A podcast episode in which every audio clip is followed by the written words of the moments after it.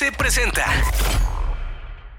Basilio Salina, director creativo de la marca Bowser Beauty, te ofrece muchos, muchos productos. Tienes que aprovecharlos y dile dónde pueden encontrar todos los. dados. Síganos en Instagram para que vean. Estamos en DAX, en Coppel, en Price Shoes, en tu distribuidora de belleza favorita. Ahí vamos a estar. En la página web también estamos.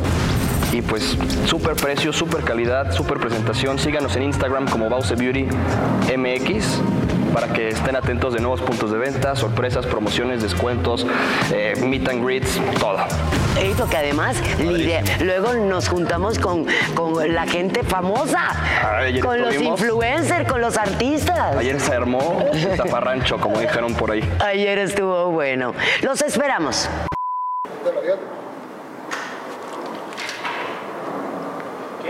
Es el avión que pidieron. Eh, el avión de Lolita que está llegando por ella. Y que está, ah, y que viene mi nombre afuera.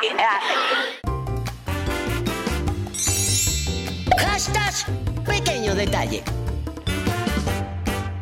Y como lo prometido es deuda, aquí estamos, aquí seguimos. Fíjense, tuvimos que congelarnos las dos porque como tenemos tanto, tanto lavadero pendiente, la verdad es que la producción nos dijeron, congélese ahí.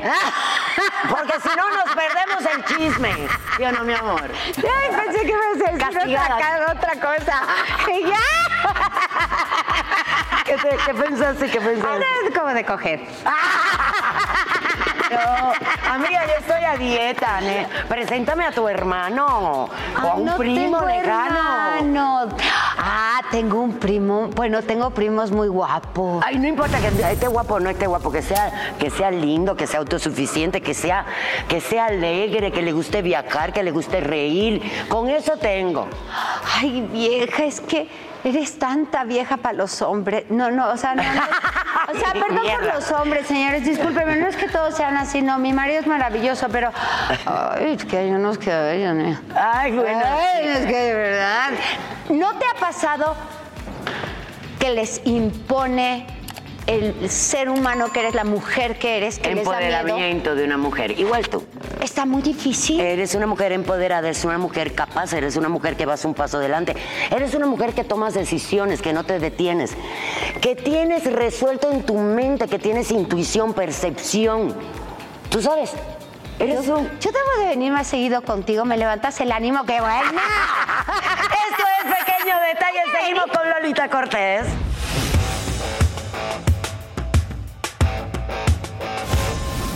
Farándula. Farándula, Porque ¡ay, mira, farándula, ¡Farándula! Somos personalidades tan definidas, tan fuertes, tan empoderadas, tan determinantes, pero además tan vulnerables, tan pequeñitas y susceptibles en la parte amorosa, los hijos. Somos tan frágiles y tan pendejas en el amor. No Ay, pedimos ¿verdad que nada. sí? No pedimos nada, no queremos un cabrón millonario, ni queremos dinero, ni queremos abundancia. Eso lo hacemos nosotros. Sí, eh, claro, pero aquellos apendejan. eh, aquellos dicen, ay, sí, muy creída. Puta. Ay, ¿cuánto trabajo? Con todo tra- Ay. Oye, qué bien gana. Ah, ahora yo, resulta que tú eres la famosa. Y yo el pendejo. ¡Ajá! ¿Sí o no? ¡Qué horror! ¿Por qué nos hacen eso? Pero ¿sabes qué? No solo pasa con las parejas. Desafortunadamente muchos compañeros tratan de hacerte la vida imposible En la industria. en la Me industria. ha pasado mucho. Tengo mucha gente que quiere entrar, ay, yo quiero ser cantante, ay, quiero ser actor, ay, quiero... Y hablo con los papás. Tengan cuidado. A ver, yo te voy a decir una cosa. Mi madre nunca me soltó.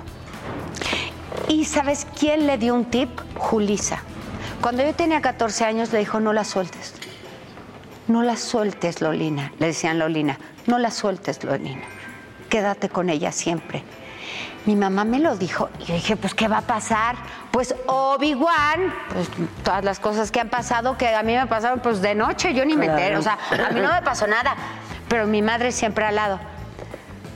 Estuve en una obra, ¡ay! En la que estuve con Romy. Dimos cuatro funciones. Se llamó The Prom. y algo, algo, me, algo me contó, algo me contó por ahí, por arribita, porque también mis hijos y yo les respeto su mundo, les respeto su privacidad. Pero son muy buenos amigos, que es lo que me Sí, lo sé. Que ustedes son muy buenos, muy amigos. buenos amigos. Y con mis hijos, la verdad es que somos súper unidos también. Algo me contó. Lo que quise decir al interrumpirte. Ay, primera vez que la interrumpo. Muy Mierda. bien, perdón, la primera vez que hablo mucho. Ah. ¡Ah! ¡Es que No, pero primera vez que te interrumpo porque todo lo que cuentas son anécdotas que quiero que los bebé news se lleven con ellos. Entonces no quiero interrumpir en temas que son tan importantes. La farándula no es perfecta. No, lo que, no todo lo que brilla es oro. Y no todas las que nos proyectamos, no todas las que nos expresamos, no todos los que levantamos la voz y hacemos berrinche, somos los culpables ni somos los villanos de la historia. Escuchen estas anécdotas reales. Ahí les va. Entramos a una, y digo el nombre porque me dolió muchísimo lo que vivimos. Nos llaman a mi Romy, tu hija, a Regina, que es una mujer alta, alta, rubia, que canta espectacular y es Muy una gran actriz, y, y- y me llaman a su servilleta para irnos de gira. Cuatro funciones, dos Guadalajara, dos Monterrey, de prom. Vieja, hoy te puedo decir, nunca nos hicieron correr la obra con vestuario. Yo llevé mi vestuario, ellas llevaron vestuario. Nunca nos ayudaron para saber por dónde entrar, por dónde salir. Había un relajo dentro de la producción, que ese es su problema. Pero como actores, nuestros compañeros, de verdad, nuestros compañeros de años ni siquiera nos dirigían la palabra. Mi regi, que llevaba el papel estelar junto con Romy, era llanto y llanto y llanto. Romy es más fuerte. ¿sabes? sí, es orgullosa. Obi- Obi-Wan.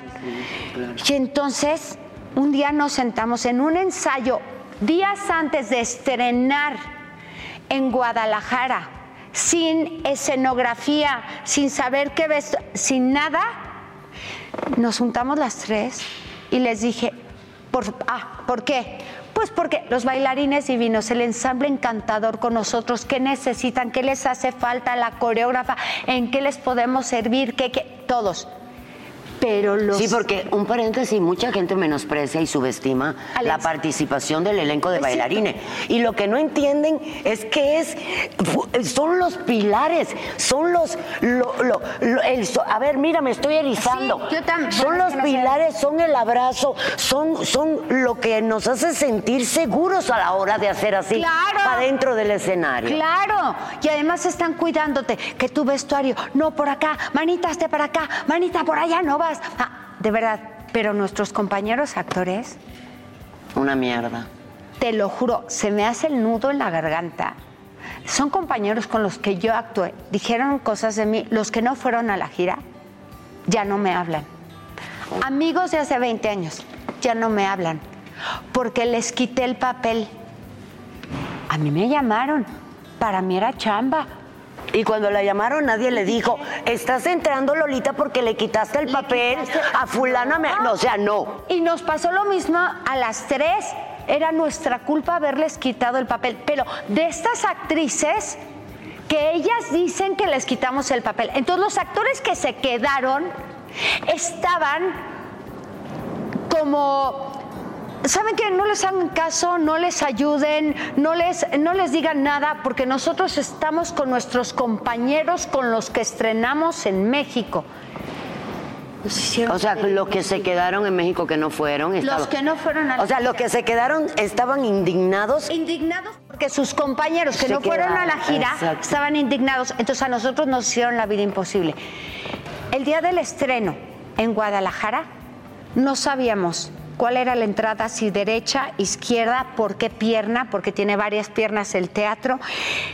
Yo tuve, junto con la gente de vestuario, que las amo porque cómo nos ayudaron, me decía, este vestuario va para esta escena, esta para esta, pero de mi Es que ropa. increíble. De mi ropa. De tu ropa, pero además, ¿estás de acuerdo que la gente de vestuario, lo que subestima? los Los que de audio, no te preocupes, yo te voy a poner el esto.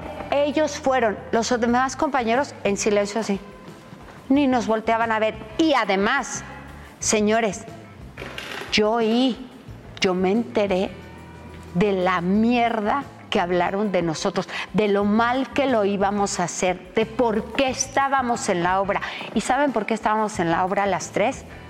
Porque tenemos talento y porque sin ¡Eso! ensayos lo logramos. Y salieron al tiro. Impecable. Y la gente de pie, enloquecida, gritando. Hace poco me encontré a uno de los del ensamble y le dije, no sabes cómo me habría gustado tener una temporada. Nos la merecíamos todos. Dijo, yo lo sé. Pero obviamente los demás actores, así. Esa es la farándula. Esa es la farándula. Y les- saben qué? No sale. Y, les, y mira, y les voy a contar ahora, yo si me permites, Sí. mi Lolita, que este es tu, tu, tu podcast, tu espacio, tu programa, eh, este, eh, para apoyar lo que tú estás diciendo, que hay algunas gente, no mucha, pero algunas, hay alguna no gente, todos. no, no, hay alguna gente que se pregunta, eh, eh, papi, regálame un cigarro que ya me piqué y me vale madre. Este, saqué este. ay, qué linda. ¿Acaso no lo viste venir? Hay gente que se pregunta, bueno, ¿y por qué Niurka se puso tan loca con eh, Rosa María y la historia de la Casa de los Famosos? Esta es la conclusión, que ya Lolita lo sabe. Porque eh, Lo somos, platicamos, somos sí. amigas y lo platicamos. Y ustedes también porque están, eh, fueron cómplices de todo lo que hicimos en la Casa de los Famosos esta última temporada. ¿Ustedes se imaginan que si yo le hubiera permitido a Rosa María aplastar, enlodar, arrasar, derrapar, faltarle al respeto, como lo hizo, con mi imagen y otros compañeros también que son víctimas de esta misma situación? Pero ustedes se imaginan después que ella hizo eso, yo me quedo quieta, ¿cuántas o cuántos vendrían detrás de ella pensando que pueden hacer lo mismo? Eso no puede pasar. Entonces tenía que ser definitivo el que yo a la señora le dijera, ya estás expuesta, ya estás desprestigiada, ya está tu imagen derrapando el pavimento como lo hiciste conmigo, ya estamos a mano, ¿eh? ¿Qué se siente de allá para acá? Porque yo te puedo decir que se siente de aquí para allá, culera. Entonces, ¿sabes qué pasa? Que la anécdota que acaba de contar Lolita es la realidad de la farándula. Mucho egoísmo, mucha envidia. ¿Y se acuerdan en el podcast pasado cuando habló de las energías, de la envidia, de la cosa mala que ella se tragó y que ella entiende y sabe perfectamente que fue lo que le ocasionó esa enfermedad?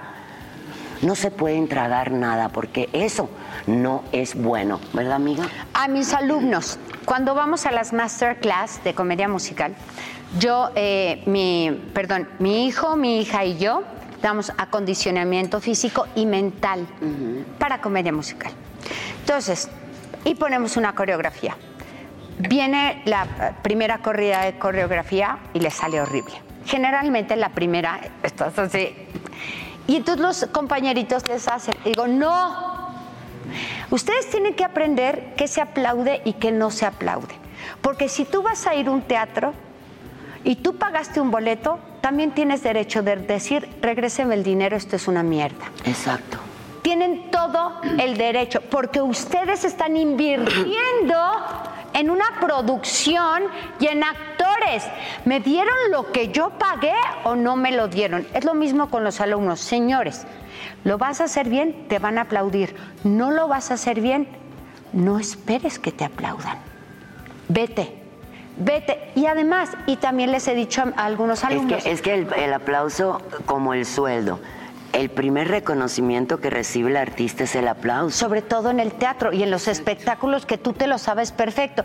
Y qué disciplinadas somos. El problema es ese.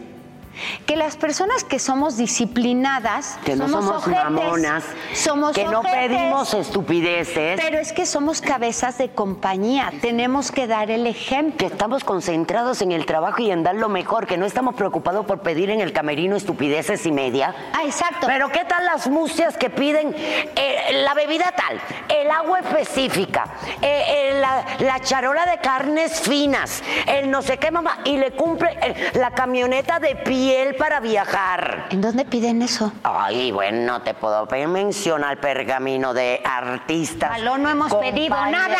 Nosotras no pedimos nada. Nada. Más que llegar a Porque trabajar. llegar a trabajar Ya es. paisán que nos pediste. ¡Ay, cómo! Oye, que, que ya llegó el faisán que pedí, dice este cabrón.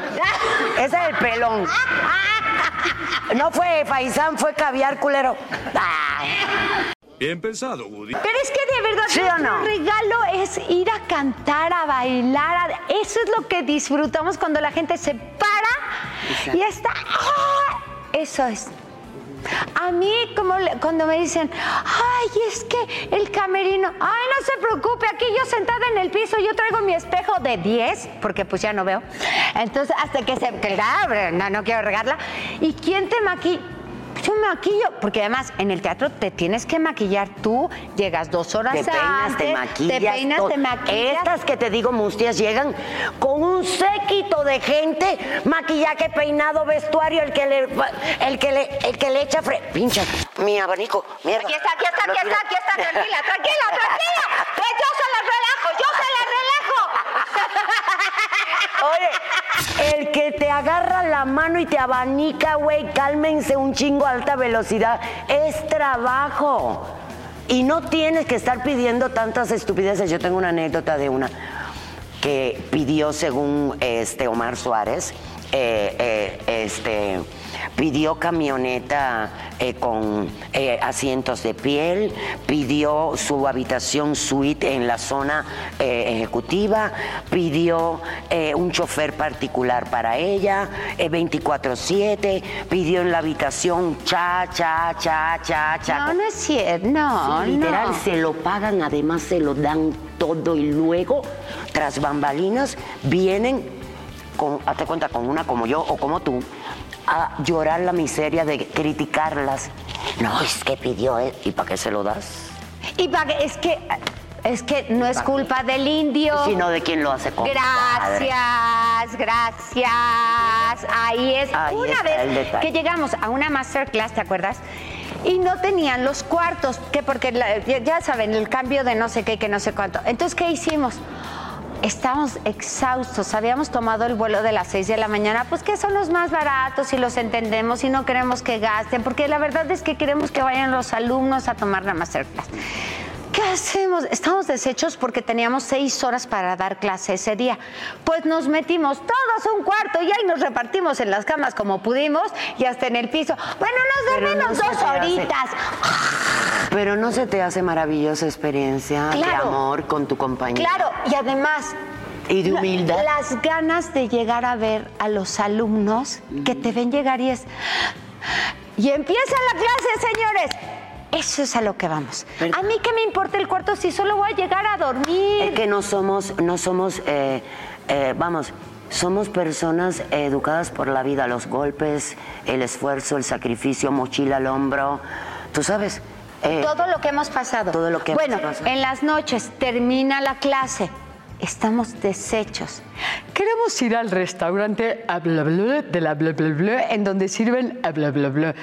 Y siempre volteamos y decimos, por favor, podemos ir a los tacos de la esquina. Seguramente Ahí siguen mismo, abiertos. ahí. Nos van a servir rapidísimo. Ya nos queremos ir a dormir. O cuando Oh, vas en el camión, ¡Oxo! ¡Oxo!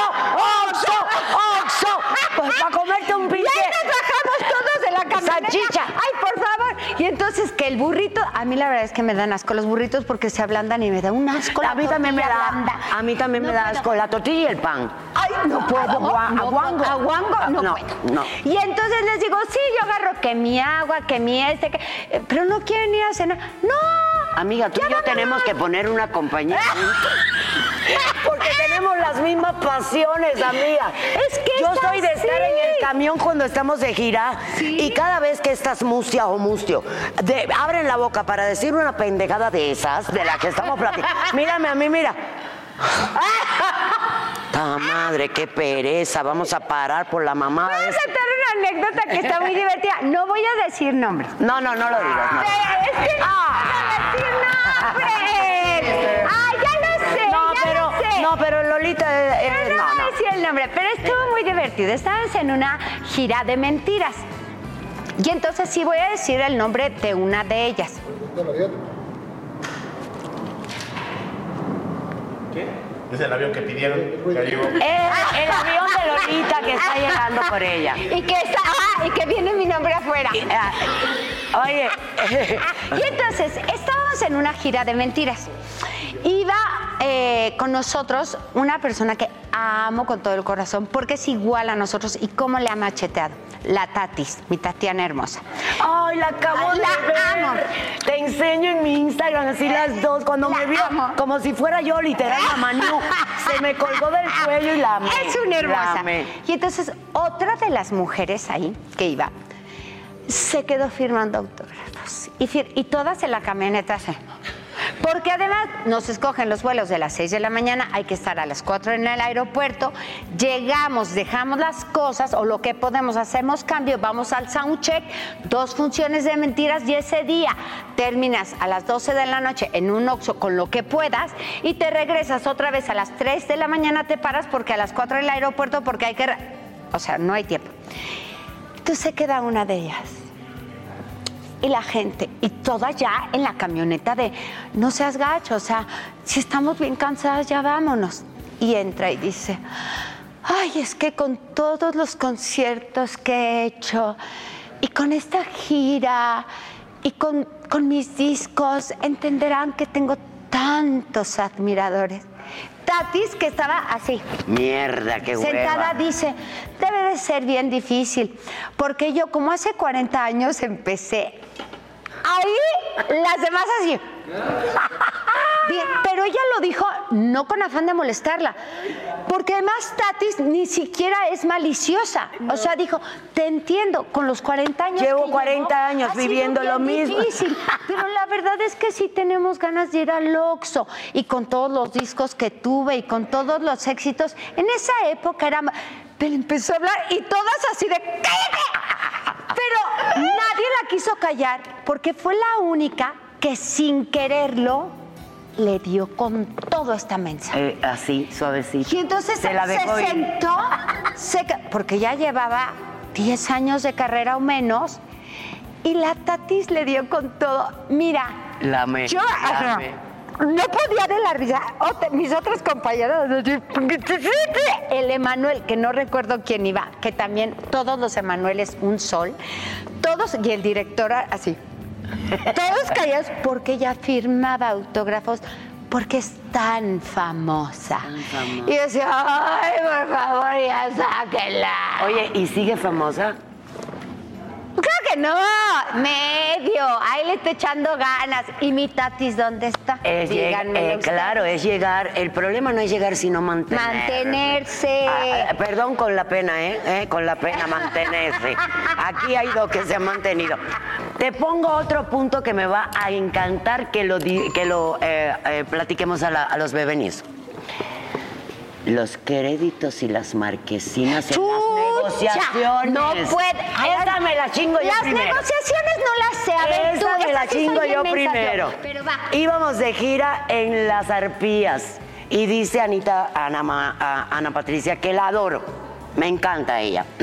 Pero eso fue un comentario muy imprudente.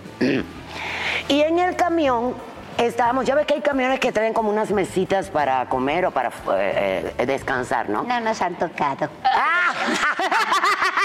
bueno, unos camiones, esos tenían unas mesitas. Ok. Bueno, el caso es que estaban sentadas cuatro de las chicas de las actrices, y de pronto se le ocurre a Anita decir, yo sí de- negocié mi nombre en la marquesina dentro de de mi contrato.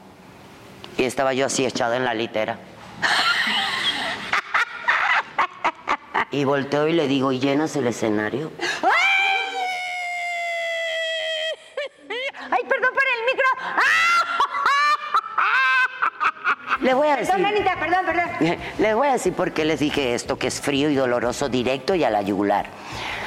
Porque he vivido la experiencia, me pasó en Perfume de Gardenia, que además, Ara, Araceli Arámbula, te amo, mamita, eres una reina preciosa, no es el caso, pero mucha gente creyó, por ejemplo, en Perfume de Gardenia, que iba a ver a Araceli la vedette, o sea, el vedetismo en su máxima expresión.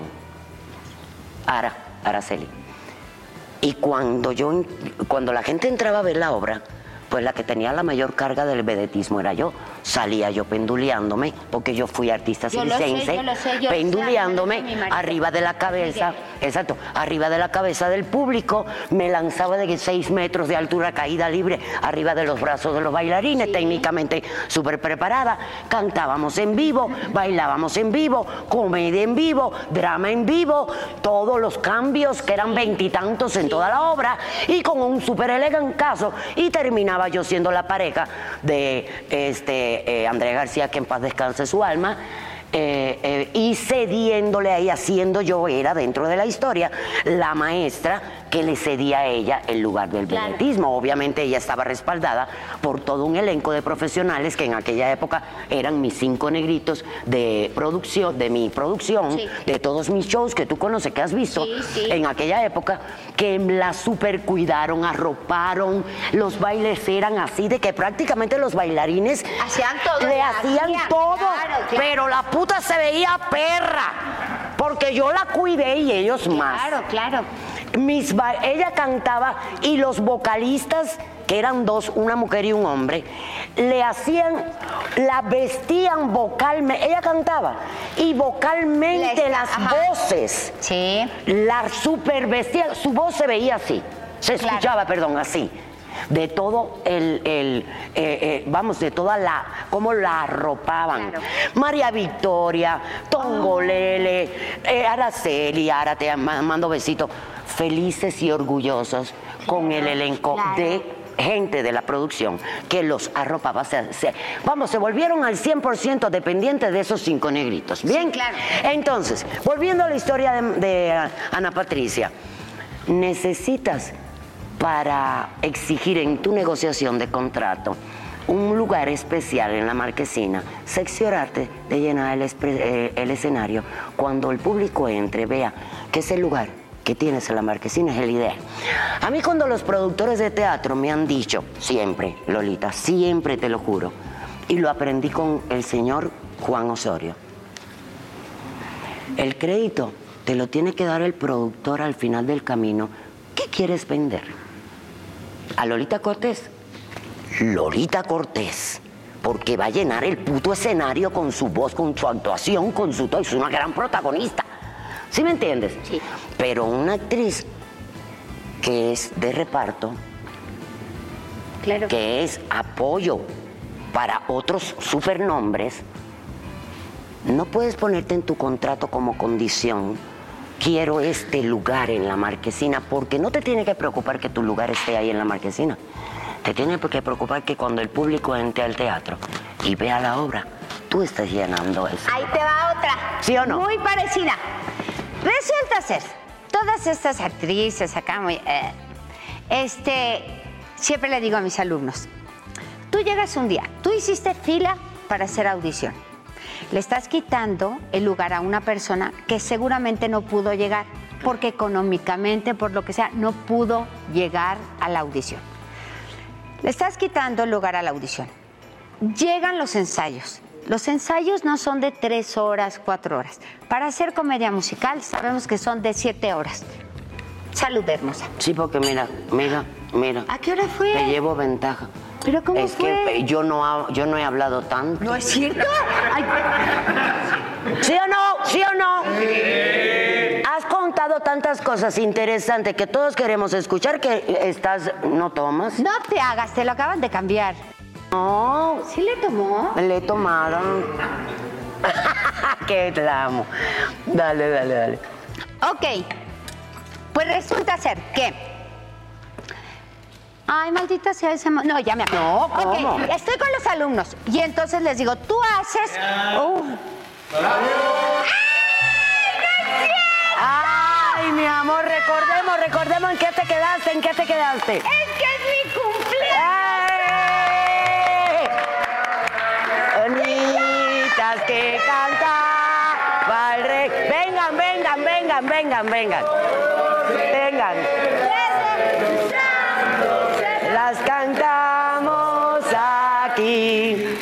Despierta, Lola, despierta. Mira que ya amaneció. Ya los pajarillos cantan. La luna ya se metió. ¡Eh! ¡Ay! Mi amor. Mi amor.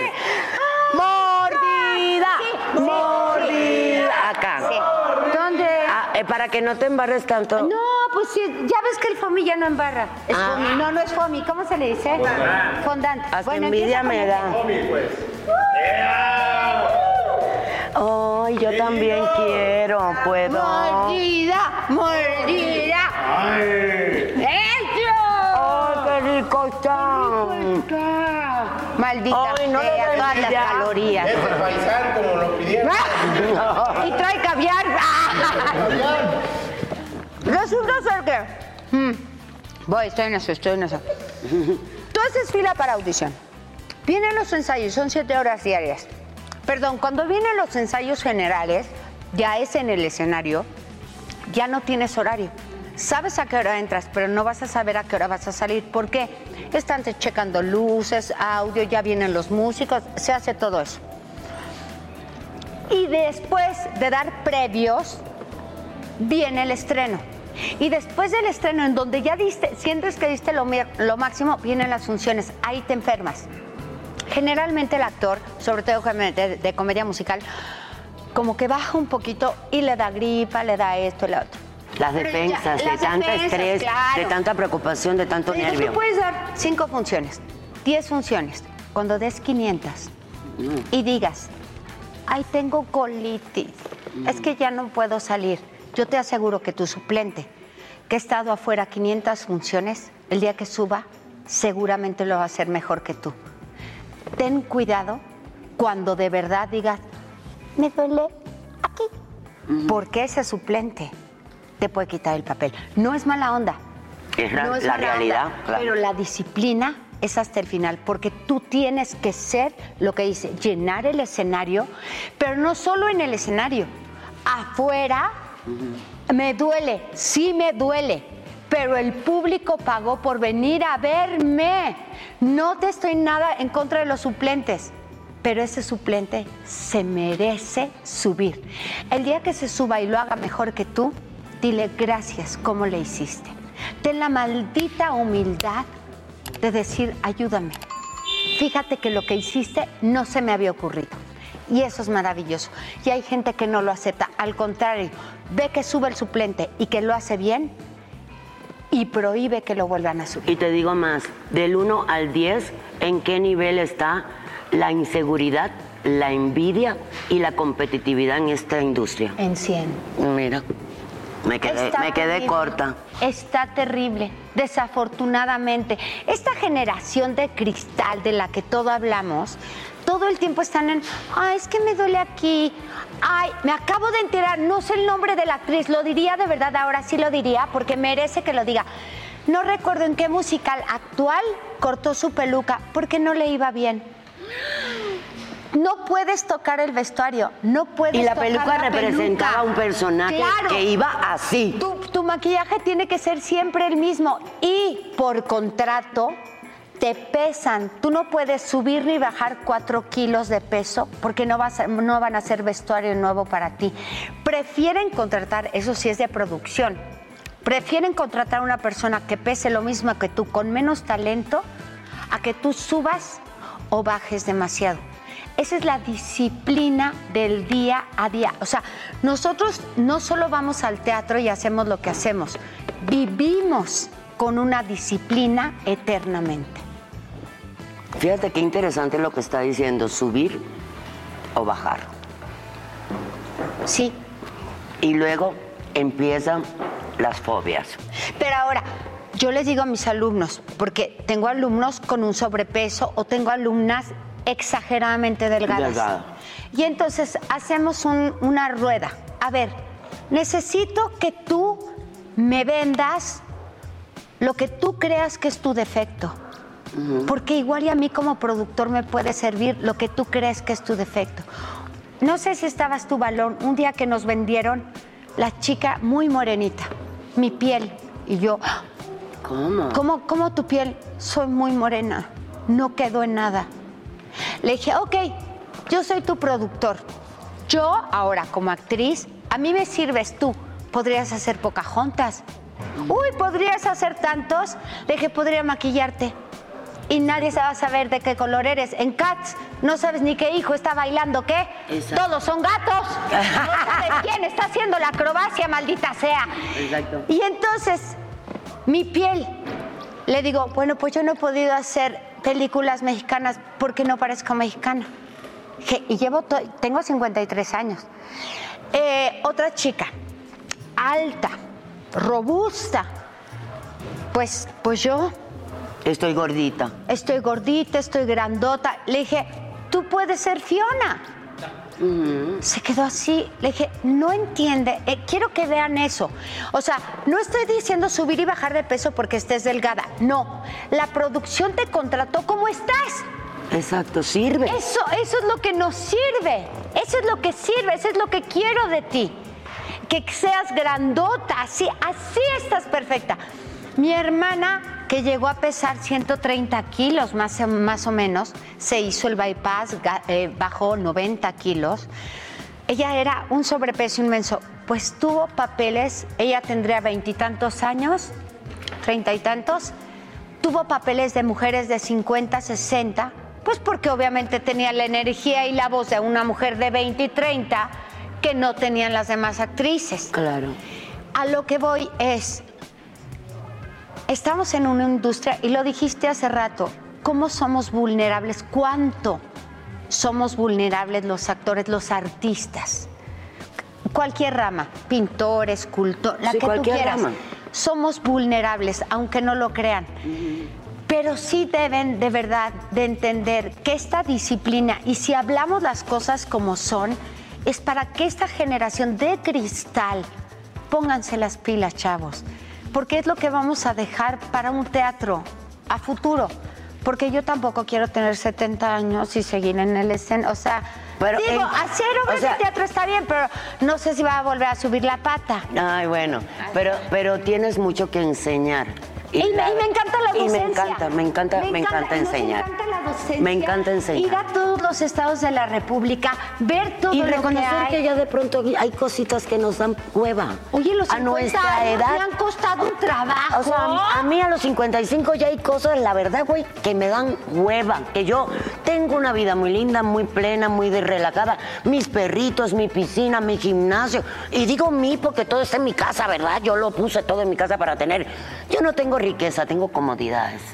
Para tener una calidad Sí. de vida adecuada. Pero fíjate lo importante de lo que acabas de decir. Dejen de preocuparse por lo que dice el mundo exterior. Por eso. De mí Ay, han muy bien. hablado toda la vida y me la pelan. Porque al final del camino, yo sigo haciendo lo que, Lo que es amas. necesario en el momento que haya que hacerlo. Una de las cosas. Ahora estás preparada, lo has Sí, estudiado. pero una de las cosas que mi manager se sorprende de mí es que soy histriónica, hago de todo. Él me dice algo que no haya hecho yo y, y he hecho tantas cosas que la primera vez que hago eso por primera vez, aunque sea echándolo a perder, sale cagado.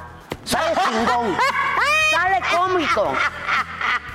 O sea, sale cómico. Sí. Sale divertido. Sí, pero tienes toda la experiencia y todos los años como para saber qué hacer en el momento en el que eso está fuera de tu alcance. Y tomas los riesgos de entonces llegar a un lugar en donde no has estado para aprender. Para aprender con Exacto, humildad. con humildad. Humildad. Sí. Cerremos este podcast con algo que quiero que le cuentes a la gente. ¿Qué quiere Lolita Cortés con su madurez, con su experiencia, con su sabiduría? ¿Cuál es el sueño en esta etapa de su vida que lo ha hecho casi todo, por no ser arrogantes, que, que ha vivido una vida plena, rica, linda, con todos los altos y bajos y lo ha disfrutado todo? ¿Hacia dónde quiere y va Lolita? Yo quiero ser docente. Yo estudié en una escuela Montessori, sistema Montessori, porque en los 70 era, eh, eh, éramos niños problema. No había autismo, no había Asperger y solo éramos problema, o sea, no encajábamos en la sociedad. Mi directora era la Miss Lolita, mi maestra era la Miss Carmen y siempre quise ayudarle a todos los que querían ser algo en esta sociedad, encajar. amo la docencia y Ayudó amo... teatro en cortos. El ¿Mandé? teatro en corto ayudó a eso con ese sueño. Teatro. No tanto como yo habría querido, pero creo que una escuela en donde les hables con la verdad y te vean hacerlo, porque hay veces que dicen, ya eres la maestra, no tienes que hacerlo. No, sí. El maestro tiene que enseñar cómo hacerlo. Le pido a la vida me dé años para poner mi escuela, para que todos estemos ahí, para que estén incluidos y para seguir de gira dando clases, seguir hablando con todos estos sueños y que si no, a ver, no tienes que ser actor, no tienes que ser actriz, cantante o bailarín. No saben lo importante que es ser un vestuarista, el taquillero, el afanador, porque la persona que limpia el teatro es el primero que llega, porque que huelas un teatro limpio, o la, o la que te lleva a tu lugar y que te diga bienvenida, disfrute la función, te cambia la noche. La compañía no la hace la que esté en el escenario.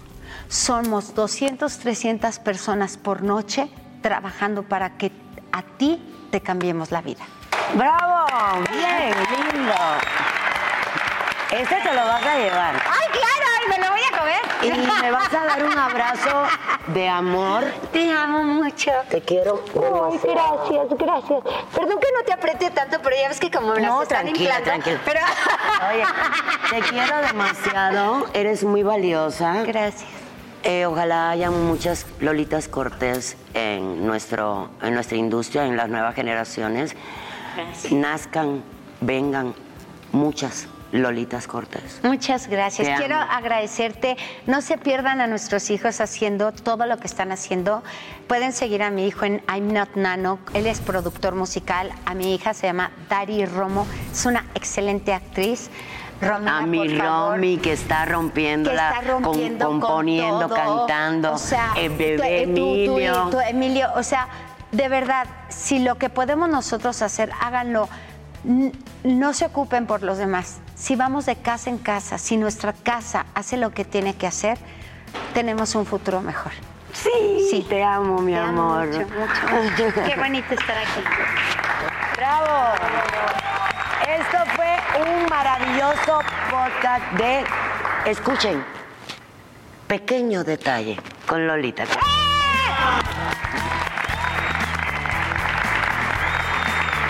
te lo tomaste?